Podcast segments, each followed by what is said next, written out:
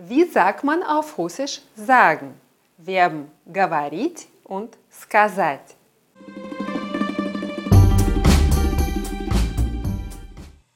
Das deutsche Verb sagen kann ins Russische mit zwei Verben übersetzt werden. Говорить und сказать. In diesem Video lernen wir, diese russischen Verben richtig zu gebrauchen. Wir werden kurz über den Aspekt reden, den Gebrauch der Verben говорить und сказать in verschiedenen Zeiten und im Imperativ anschauen und feste Ausdrücke mit den beiden Verben lernen.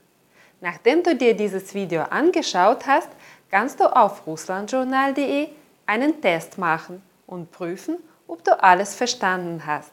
Den Link zum Test gibt es unter diesem Video. Unter dem Video gibt es auch Links zu den Konjugationstabellen beider Verben mit Aussprache. Warum ist es wichtig, den Unterschied zwischen говорить und сказать zu kennen? Erstens, weil die Verben sehr gebräuchlich sind.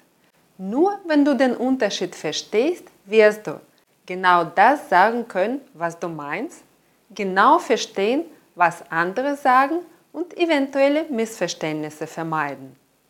Das Verb сказать ist gebräuchlicher als Gavarit. Auf der Liste der am häufigsten gebrauchten Verben belegen sie Platz 3 und 4. Das Verb Gavarit kann oft ins Deutsche als Sprechen übersetzt werden. Heute konzentrieren wir uns aber auf seine Bedeutung als Sagen, weil das oft Schwierigkeiten bereitet. Zuerst müssen wir kurz über die Grammatik reden und verstehen, was ein Aspekt ist. Es gibt zwei Aspekte, unvollendet und vollendet. Die meisten russischen Verben haben einen Aspektpartner. Oft entsprechen also einem deutschen Verb zwei russische Verben.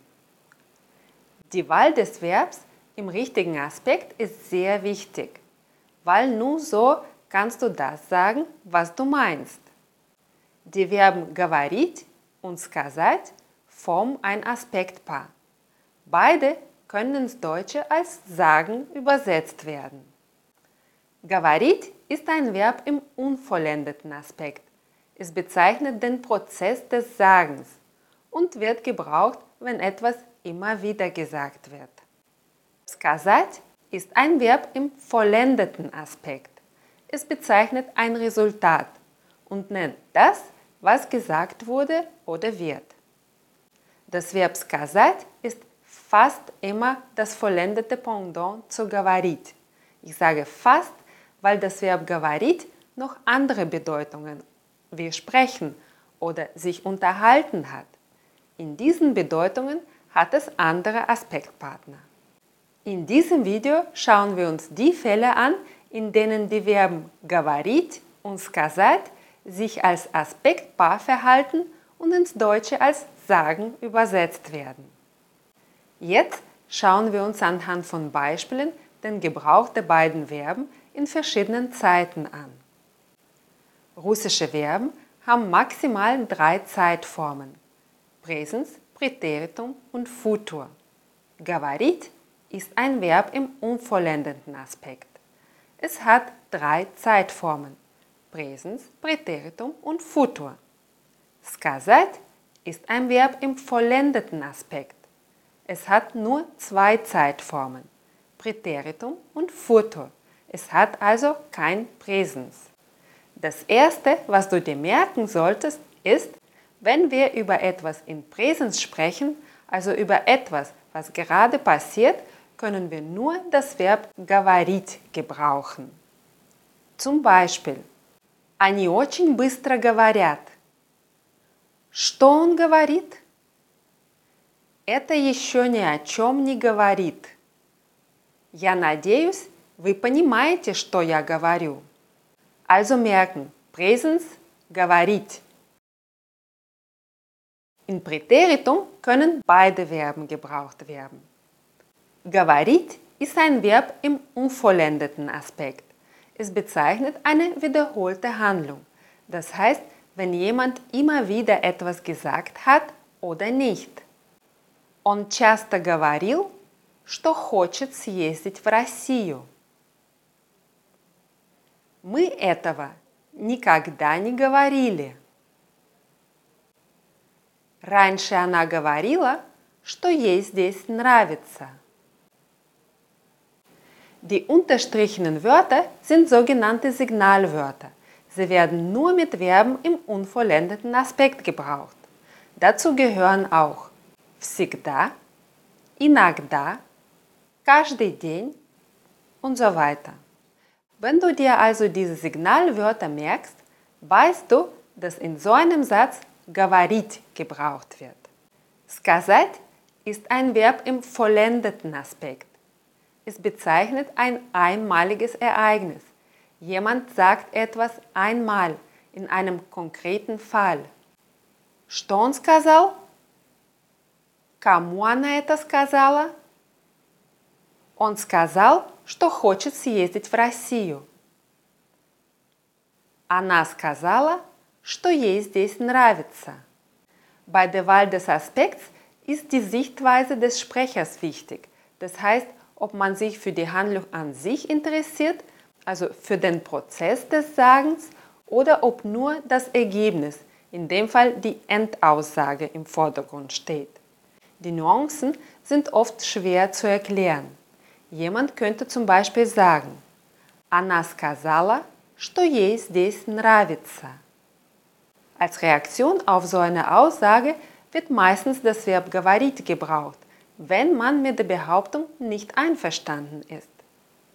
Она этого не говорила. Das ist so, als wenn man den Moment des Sprechens näher betrachten würde, wie ein Zoom auf den Zeitpunkt des Gesprächs, auf die Situation. Der Dialog könnte weitergehen. Как же не говорила?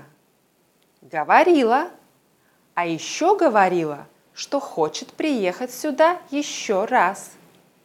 Нет, она только сказала, что все в порядке. Beim letzten Satz kommen wir aus dem Zu-Modus wieder raus und konzentrieren uns auf die Endaussage bzw. auf das, was aus unserer Sicht die Kernaussage war. Hier noch ein Beispiel für einen Satz, bei dem die Wahl zwischen говорить und сказать der Aussage einen unterschiedlichen Sinn gibt. Они говорили, что все понимают. Das haben sie immer wieder gesagt.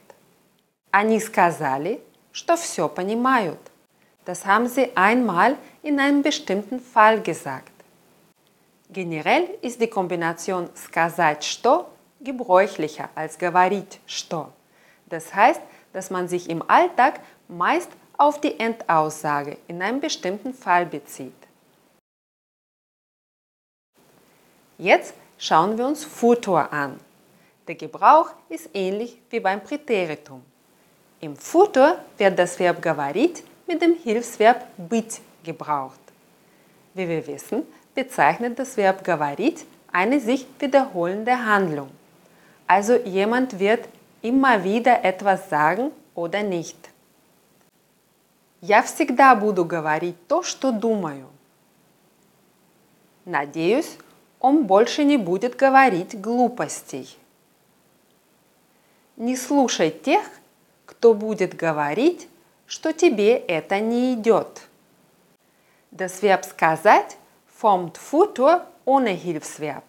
Es wird für einmalige Aussagen gebraucht. Also jemand wird etwas einmal in einem konkreten Fall sagen oder nicht. Я скажу все, что думаю. Я никому не скажу. Скажешь, когда будешь знать. Что он скажет?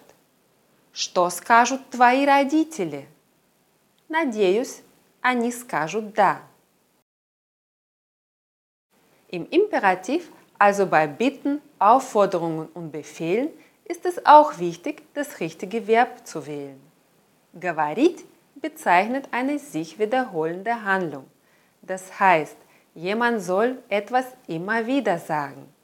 Всегда говори правду. Das Verb говорить gebrauchen wir auch, wenn wir den Schwerpunkt auf den Prozess des Sagens legen. In dem Fall entspricht es dem deutschen Verb erzählen.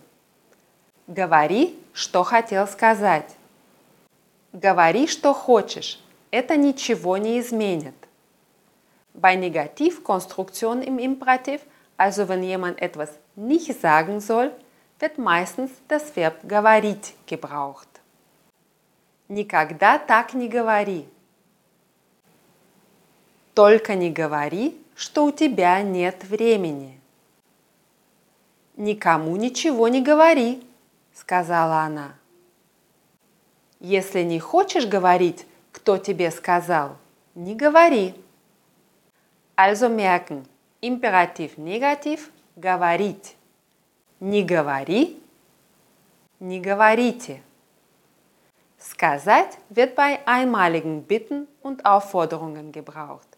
Jemand soll etwas einmal in einem konkreten Fall sagen. Скажи мне, что ты хочешь. Скажи что-нибудь. Скажи, когда можешь прийти. Скажите, где можно купить билеты?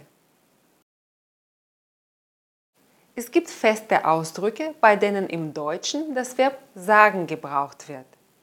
Manche davon werden ins Russische mit говорить übersetzt.